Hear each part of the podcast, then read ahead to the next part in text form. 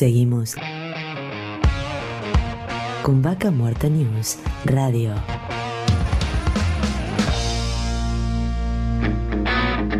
Auspicia. Estudio Jurídico Áspero y Asociados. Surlub. Distribuidor autorizado Castrol para Río Negro y Neuquén. Colegio de Ingenieros del Neuquén.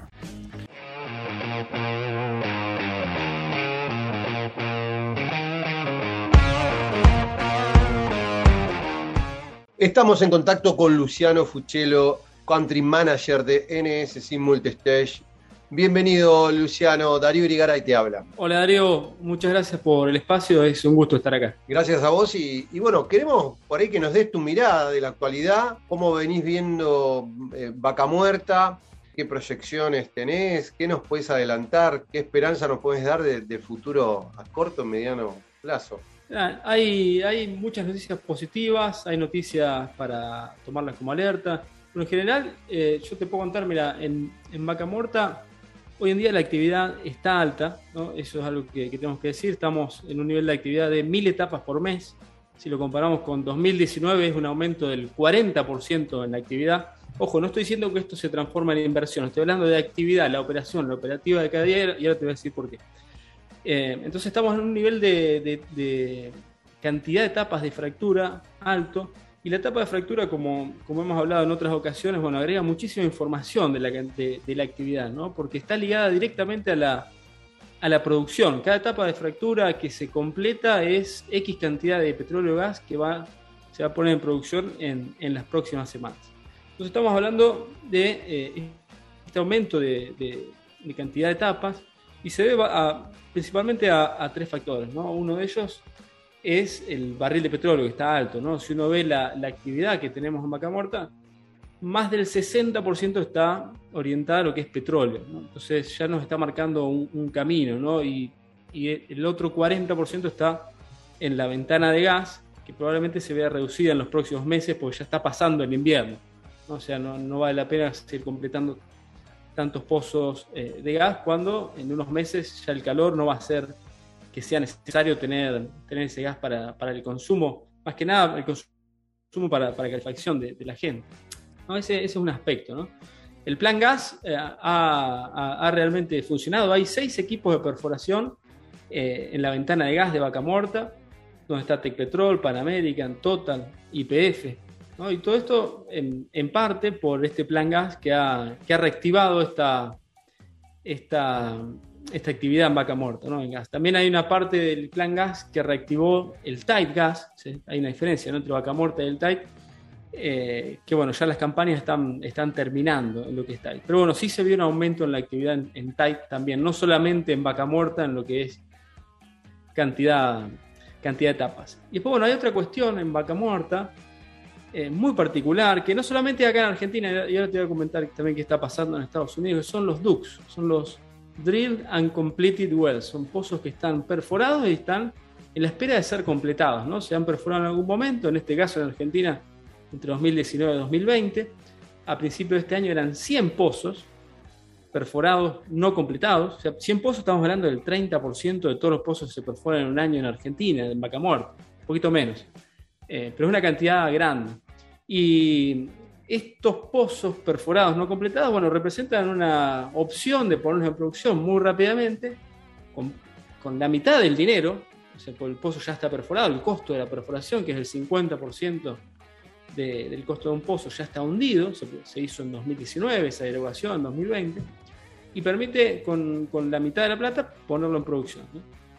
Eh, entonces, bueno, estos ducts que tienen un propósito los ducts. O sea, los ducts no, están porque uno los perforó y quedaron y tenía ganas de perforar, ¿no? El duct, los pozos perforados no completados tienen la función de ser un colchón o un buffer a la operación. ¿no? Si la perforación por algún motivo se atrasa, es clave que la terminación siga adelante. ¿no? Entonces, siempre hay un colchoncito de pozos, más de los que se están completando por mes, por si se llega a atrasar la perforación, que no pare el set de fractura. Hay un montón de estudios internos, externos, donde muestran que la economía del desarrollo no convencional tiene un peso muy grande del lado de la terminación. O sea, que el set de fractura se mantenga activo es clave en todo este desarrollo. Por eso se, decide tener estos, estos ducts o este colchón de pozo. Bueno, lo, que está pasando es, hoy se completan más pozos de lo que se perforan. Ese colchón de DUC se fue consumiendo. Es muy difícil rastrearlos. Eh, a, principio de año había cerca de 100. Hoy realmente no tengo esa cifra, pero bueno, estaremos cerca de ya consumirlos, ¿no? Entonces, cuando uno ve la cantidad de equipos de perforación versus la cantidad de tapas, ve una, un offset, una diferencia muy grande, ¿no? algo ya hace ruido. ¿no? Eh, hay menos equipos que en 2019 de perforación y un 40% más de etapas. ¿no? Bueno, allá hay cuestiones también más de detalles que hoy menos equipos de perforación hacen pozos más largos con más etapas. ¿no? Pero, pero la diferencia es muy grande, entonces sigue, sigue haciendo ruido. Lo mismo está pasando en Estados Unidos, no, no es una cuestión ajena. ¿no? Estados Unidos es hasta aún más, más grande el asunto. Ellos llegaron a tener 7.000 pozos tipo Duke, ¿no? perforados no completados. O sea, 7.000. Estamos hablando de que Vaca Muerta no tiene 2.000 pozos, ellos tenían 7.000 esperando, esperando la terminación. Y bueno, ellos están haciendo lo mismo. ¿no? Y de la mano de lo que es eh, este, este empujón o este apalancamiento, uno lo podría llamar, que son los Dukes para, para tener estos récords de actividad, estos récords de producción, eh, tenemos también una reducción muy importante en lo que son los costos de exploración y los costos en lo que es la curva de aprendizaje, ¿no? la parte de estudios. se ha reducido bastante esa, esa, inversión en esta primera parte del año. Así que hay muchas cuestiones positivas. También del, lado positivo vemos un incremento en la eficiencia de lo que son las operaciones muy grande. ¿no? Esto sí que hay que remarcarlo. El nivel técnico operativo que, estamos manejando en Vaca Morta es... Eh, yo diría, estamos muy cerca de ser, eh, de estar a la par de Estados Unidos, que son los referentes en estos temas, muy cerca, y vamos en esa dirección. Eh, de hecho, hasta hace poquito se estaban probando y se hicieron las primeras pruebas para las dual fracs, dos fracturas al mismo tiempo con el mismo set, que es algo, una tendencia que está creciendo en Estados Unidos. Allá, eh, en 2019, las dual fracs representaban el 1% de todas las fracturas, hoy representan el 8% de todas las facturas en Estados Unidos y sigue creciendo. Nosotros ya empezamos también a, ver este tema y a, desarrollarlo. Falta todavía seguir experimentando y ver qué resultados tiene, pero eh, se está comenzando a ver y a, ver en detalle y seriamente. Entonces, el nivel técnico de Vaca Muerta y de los profesionales que están acá es, eh, es sin duda una noticia muy positiva. Y en lo que respecta a lo negativo, bueno, eh, también hay, eh, banderas de alerta que, indican que, bueno, hay que poner un poquito más de, atención en algunos aspectos. Por ejemplo, la inversión extranjera, eh, no solo en Vaca Muerta, sino en Argentina, ha bajado. Ah, hace poquito bueno, publicaron datos donde la inversión extranjera directa bajó del 10% al 6% del PBI. Entonces, bueno, ya ahí nos está indicando algo. Y Vaca Muerta no es ajeno a esta, a esta cuestión, ¿no? Hubo varias empresas extranjeras que se fueron la dificultad de no solo de traer divisas, sino de, sacarlas. Bueno, genera muchísimo ruido a la hora de, eh, decidir encarar un proyecto en Argentina, ¿no? O sea, lo, que no he visto, eh, seguramente me equivoco, debe haber empresas que, han venido últimamente, pero eh, es raro encontrarlas, ¿no? Cuando hace unos años era, era todo lo opuesto, ¿no? vimos empresas que venían y que, invertían. Entonces, bueno, la, macroeconomía hace que, sea, que se dificulte la inversión extranjera en, en Vaca Y también la inversión eh, nacional, pues la falta de créditos hace que sea realmente difícil poder poner capital de trabajo y hacer crecer las empresas. Y la parte laboral también es otra complicación. Hace, es, realmente muy difícil eh, crecer en lo que es la nómina del personal y hay que pensarlo muy bien antes de, de contratar a alguien, porque eh, si bien es una, es, una, noticia muy buena, seguir, crecer y contratar, hay que pensar cuando las, la situación esté, sea diferente, sea adversa, a la hora de, mantener ese personal. Que, y bueno, no se puede no se puede desvincular. Entonces, bueno, realmente eso pone muchísima presión a las empresas en la, que, que, están atravesando una situación difícil. Por ahí vos que estás en contacto con gente de otro país, ¿Cómo ven desde allá el tema cortes de ruta? Eh, que Vaca Muerta estuvo en abril parado 22 días, que ahora en estos días, ya hace tres días, tenemos cortadas de vuelta las rutas acá en la región. ¿Cómo, se ve eso desde afuera? Y si esto le suma un granito más de arena, esto que vos hablas de la falta de, interés de invertir. Es muy difícil de explicar que estuvimos parados 21 días, separados completamente, que no hubo intervención, eh, por lo menos visible, durante esos 21 días. Entonces, para ello es, es inexplicable, ¿no? Y realmente yo lo que veo es que se ha enfriado muchísimo el interés en Argentina, sabiendo que las empresas internacionales tienen un portafolio diversificado en muchos países. Entonces, Argentina, si vos lo pones en la balanza y decís, che, mirá, este, tenés cortes, tenés cosas impredecibles, tenés una macroeconomía que no podés sacar la, plata, eh, cada dos años las elecciones, las elecciones legislativas te cambian las reglas de juego, va a haber una nueva ley de hidrocarburos que no sabemos cómo va a evolucionar. Y mirá, la ponemos en otro país que los retornos son, son mucho más creíbles. Entonces, ese daño reputacional que ha tenido los cortes y bueno, todas estas cuestiones de seguir moviendo las reglas de juego, yo creo que le ha hecho mucho daño a Vaca Muerta en lo que es eh, cómo se lo ve desde afuera, ¿no? Y, enfrió mucho el interés de, estas empresas internacionales en venir a Argentina. Entonces, el panorama es eh, un panorama de eficiencia alta, de, inversiones moderadas, nacionales. Eh, los jugadores, ya uno los va viendo, son más locales que, internacionales. ¿no? Yo publico un reporte de etapas de fractura eh, por mes y bueno, uno podía ver en 2017, 2018, había muchos colores en ese reporte. Se había muchas empresas, muchas empresas internacionales y, una gran variedad. Hoy, cuando uno va a ver los actores de Vaca Muerte, quienes son los que están desarrollando, se encuentra con un liderazgo, bueno, sin duda IPF es el líder de este momento, con casi 60%, 70% de toda la actividad. Panamerican, Petrol, Plus Petrol, Pampa Energía, Shell, Total tienen, bueno, tiene un desarrollo importante, Total, eh, pero cuando mira el, panorama son principalmente actores nacionales. Claro, sí, sí, sí. Y esto uno, uno trata de analizar y no constantemente decir, bueno, ¿cómo, cómo vemos la, realidad? Vos ves que eh, las empresas en general están apostando a tener un mayor compromiso con lo local eh, cuando me refiero a local, a, Neuquén, ¿no? No, no, pues algunos te dicen sí, nuestro compromiso con lo local y te dicen Argentina, y nosotros de acá vemos por ahí en Neuquén que por ahí no es tanto el compromiso, según informes del Centro PYME nos superó el 30%, digamos, de, lo que dicen que, invierten, que, queda acá en Neuquén. Eh, y en ese sentido vos ves que también se, va a apostar a eso un poco más, que, es un poco también lo que se viene hablando que va a incluir esta ley que todavía no se conoce. Sí, mira, está, es un, tema muy discutido, la ley del compre local neuquino también está involucrada en todo esto. Pero bueno, cuando uno va, ve las empresas internacionales que, están operando en Argentina, eh, la gente que contratan es, es local, eh, la inversión que hacen queda en Neuquén. Entonces, bueno, cuando uno desglosa la ley, hoy en día la ley es o sos compra neuquino o no sos. Eh, y lo que se está planteando es desglosarla y hacer una especie de, ecuación polinómica donde te, agrega, eh, te dan una puntuación de cuán, cuán compre neuquino sos, ¿no? O sea, va a ser rango A o rango B.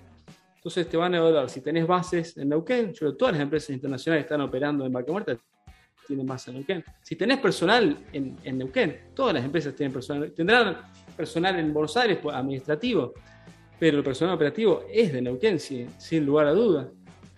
Eh, creo, bueno, creo las bases ya, ya lo mencioné, si tenés eh, razón social radicada en Neuquén, creo que, bueno, algunas están en Buenos Aires, eh, pero bueno, eso también lo, lo evalúo. por último, uno de los puntos que, evalúa esta nueva ley es quién es el beneficiario final, ¿no? si el beneficiario final de la, de la sociedad, los socios, o el que tenga la, mayor cantidad de acciones, es, es neuquino o no. Bueno, ahí es donde las empresas internacionales no pueden llegar a cumplir eso porque eh, la empresa internacional, si bien tiene razón social legal acá en Argentina, bueno, es parte de un, organigrama de empresas donde eh, seguramente son varias empresas las dueñas acá en Argentina, empresas registradas en Argentina. Entonces ahí no se sabe cómo, eh, qué, es lo que va a pasar, ¿no? Desde el punto de vista del hombre de a pie, ¿no? Seguramente los que están haciendo esta ley tienen, eh, lo tienen bien claro, ¿no? Entonces no se sabe cómo, cómo va a, impactar esto, ¿no? Entonces, bueno, a esto va a dar una categoría A de empresas que van a ser 100% neuquinas, que van a poder cobrar hasta, creo que hasta un, corregime, no me acuerdo, hasta un 15% más eh, en sus servicios a igualdad de condiciones técnicas, ¿no? Y la operadora o la empresa que los contrata tiene un fair refusal. Pues se puede oponer a, pagar esto, ¿no? Que no sé bien todavía cómo funciona. Y las empresas de categoría B, o sea que las que no son 100% neuquinas, que tienen un gran porcentaje de empresas neuquinas, van a poder cobrar hasta eh, un adicional de, creo que era 7% más a igualdad de condiciones que empresas que, son, que no son del compre neuquino. Entonces, bueno, esto plantea un montón de, cuestiones eh, que yo lo veo, veo cosas positivas y cosas que, a mí me alertan. ¿no? La cosa positiva es, el Centro PYME está dándole la posibilidad a las, a las empresas de alguna manera competir y financiarse. ¿no? ¿A quién lo está financiando? Eso es aparte, lo, lo va a financiar el, el que lo contrata. Pero bueno, ante un contexto donde no hay una... Eh, lo de, no hay financiarse medio también tirado los pelos porque hoy en general hay muchas compañías que hacen contratos por demanda y no contratos este, a plazo y no les permite ese tipo de contrataciones. Es una de las quejas, digamos, acá muchas empresas locales que, tienen todos contratos por, por demanda. claro, bueno, eso, es una diferencia muy grande. Eh, y para este te cierro. Entonces, bueno, en ese contexto macroeconómico donde no hay acceso al crédito, y esto es una forma de ayudarlo como pueden, ¿no? Porque uno no puede decir, che, no estoy en Argentina, acá son otras leyes. Este, entonces me parece, en ese sentido, que el, gobierno no está haciendo lo mejor que puede y lo, que considera, ¿no? Entonces no, veo mala, mala intención o gestión. De ahí se desprenden un montón de cosas que sí, bueno, mira, no, no son tan positivas desde empresas que quieren prestar el nombre para este, entrar en la categoría de eh, que eso no va a pasar por compliance. Una empresa internacional eso lo rebota enseguida, pero bueno, tenés de todo en este mundo. Eh, yo en el momento planteé que era como Arabia Saudita, ¿no? Arabia Saudita uno para entrar allá tiene que asociarse, eh, pero no es, no es una cuestión detrás de escena, es así, ¿no? Vos para estar allá tenés que estar asociado a una empresa local que generalmente son del príncipe. Entonces, bueno, todo lo que esté, se comercialice en Arabia Saudita tiene un sobrecosto enorme porque tenés que pagarle a la empresa del príncipe que, eh, que, bueno, ellos tienen su parte. Entonces, bueno, este, me hizo acordar a eso. Yo no estoy diciendo que pase eso, ¿no? Pero cuando vinieron dos o tres empresas a, plantear esto, este, yo este, sí, igual, nosotros estamos igual te tiro dos datos porque a veces cuando uno habla de esto yo igual te hacía mención a la ley que están tratando para el Congreso, ¿no? Si vos hablabas de la ley del compre neuquino nueva, que todavía no se aprobó, eh, esta ley y este 7% que vos mencionabas, nunca es que le, dicen, bueno, está ahí, no ganaste, pero si te acercás, te compramos a vos. Nunca es que la empresa va a pagar 7% más. Esto, digamos, sí darle la, posibilidad de, hacer, de afinar el lápiz y decir, bueno, mira, esta me presentó 100 y vos presentaste 107 si nos pasa 100, te lo damos a vos. Listo. O sea, porque tiene esa, prioridad por la ley. Pero de las empresas que tienen el, certificado de compre neuquino o de empresa neuquina certificada, hoy no llegan a 100 empresas que están en esa situación, cuando tenía que haber 2.000. Entonces, que este es un tema recurrente que yo lo he charlado, le digo, ¿cómo puede ser que no haya más empresas entonces, como que lo que te dicen muchas empresas, dice, y la verdad no veo beneficios tampoco, porque si yo no participo en una licitación, eh, entonces lo único que me, exigen es que esté al día con rentas, me exigen, me exigen, me exigen, entonces muchos te dicen, y son un montón de papeles todos los años, renovar todo. Entonces muchos no están interesados en, hacerlo porque no llegan a 100 empresas, o sea, eh, y esto es un, un, informe, yo creo que el último que vi había 80.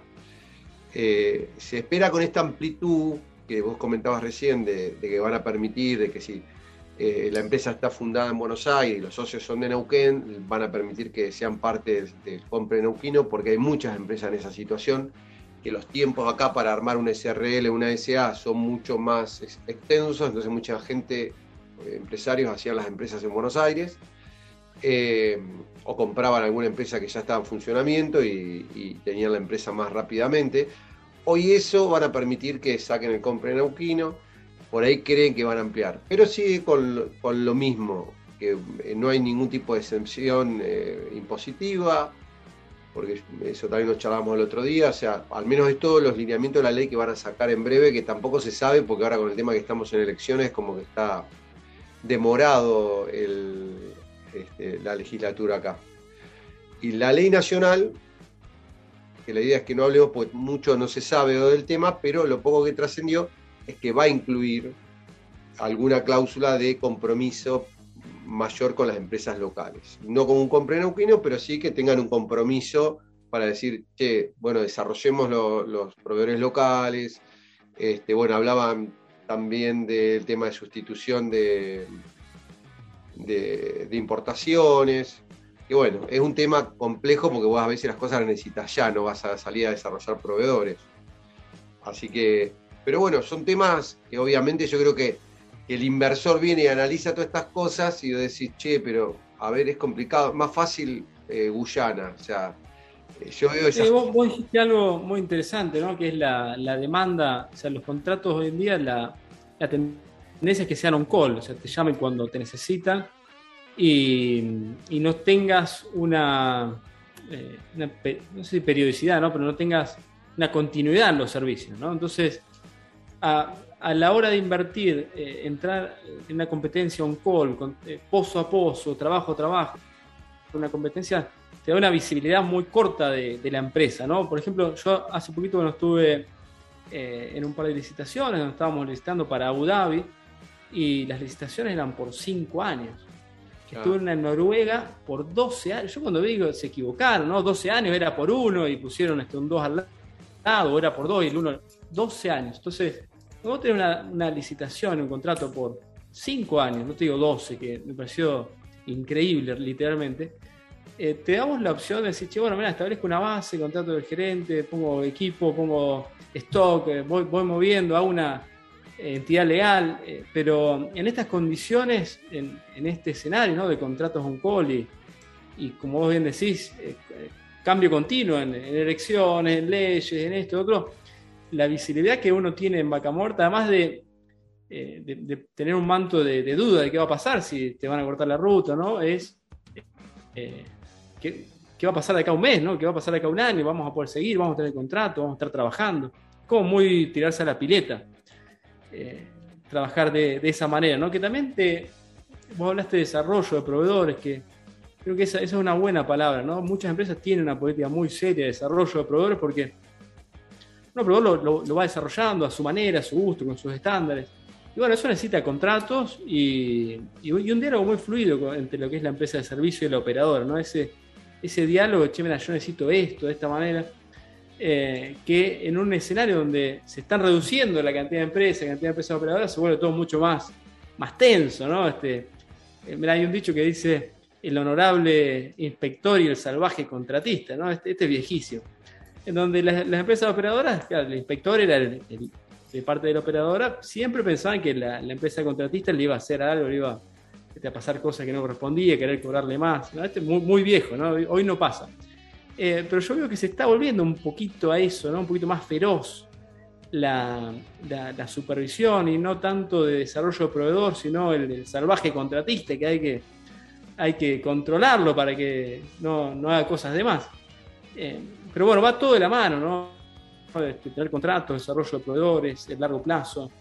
Y, bueno, hoy estamos en una encrucijada que es muy difícil ver más allá, ¿no? Yo estoy haciendo ahora los que son los pronósticos para el 2022 y, bueno, todavía no, lo tengo en claro, ¿no? O sea, y lo que estoy viendo, bueno, es hay que pasar las elecciones, ver qué es lo que va a pasar, para dónde va a salir, eh, cuál va a ser el humor de las empresas. Ojo, todos tienen sus planes que están eh, plan A y plan B. Entonces, bueno, depende de quién gane, este, habrá uno u otro.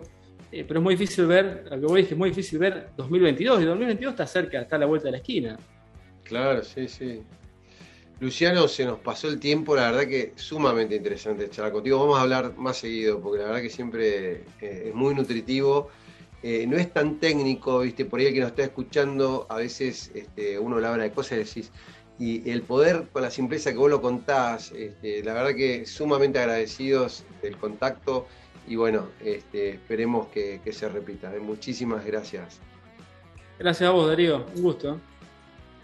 Estábamos en contacto con Luciano Fugelo, Country Manager de NSC Multistage. Vaca Muerta News Radio.